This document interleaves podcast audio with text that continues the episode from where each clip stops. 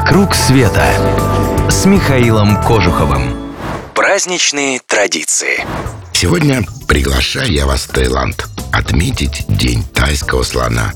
Если кто-то из вас случайно разбирается в слонах, не стоит хмуриться, вспоминая их разновидности. Тайский слон – это не какой-то особый биологический вид. Просто жители Таиланда очень трепетно относятся к обитающим у них серым гигантам. Тайский слон – это тот, что у нас называется азиатским или индийским. Но не вздумайте использовать последнее название при тайце, особенно 13 мая, когда вся страна отмечает День тайского слона. Слон – древний символ этой страны. Он был даже на флаге, правда, до 1917 года, когда его убрал оттуда король Рама I. Теперь слон остался только на флаге тайского флота. Но слон в истории Таиланда не только символ. Немало сражений было выиграно только из-за того, что тайцы в нужный момент бросали на врага стадо этих животных. Правда, не меньше было и проиграно из-за того, что слоны бежали не на врага, а обратно на самих тайцев. Необходим слон и в мирной крестьянской жизни. До сих пор он трудится там на посевной во время сбора урожая. Особенным почетом у тайцев пользуются белые слоны. Это не особый вид, а редкая генетическая аномалия. Слоны-альбиносы. В природе они долго не живут. Но, к счастью для животных этой редкой раскраски, в Таиланде они являются символами королевской династии. Как только проносится слух, что где-то обнаружен такой зверь, его тут же отыскивают, переводят в королевский слоновник, и тут уж у белого слона начинается дольче вита. Ничего делать ему не надо, только ешь себе фрукты и изредка позируй фотографом. Обычных серых слонов жизнь более прозаична.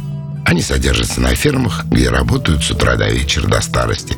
Их используют везде, где может понадобиться по-настоящему большая сила. На строительстве, при перевозке любых грузов и так далее. Но в последнее время их все больше занимают механизмы. Зато слоны завоевывают себе новую нишу – катание туристов. Прогулку на слоне по тайским джунглям, уж мне поверьте, вы запомните надолго.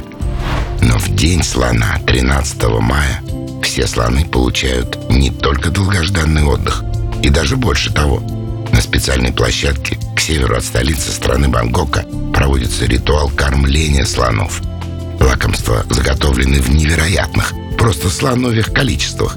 Есть буфеты свежих фруктов и овощей, но также неизменной популярностью пользуются большие кубики льда, в которых заморожены целые ананасы, половина арбузов, яблоки, груши, персики. В общем, все, чего пожелает слоновья душа. Вход туда, кстати, совершенно свободный не только для слонов, но и для туристов. Хотите увидеть все это своими глазами? Обращайтесь, поможем добраться и покажем все самое интересное. Подписывайтесь на новости на сайте mktravelclub.ru и вы первыми узнаете о самых лучших маршрутах. Клуб путешествий Михаила Кожухова – это авторские путешествия по всему миру, индивидуально или в маленькой группе с душой компании во главе. «Вокруг света» с Михаилом Кожуховым.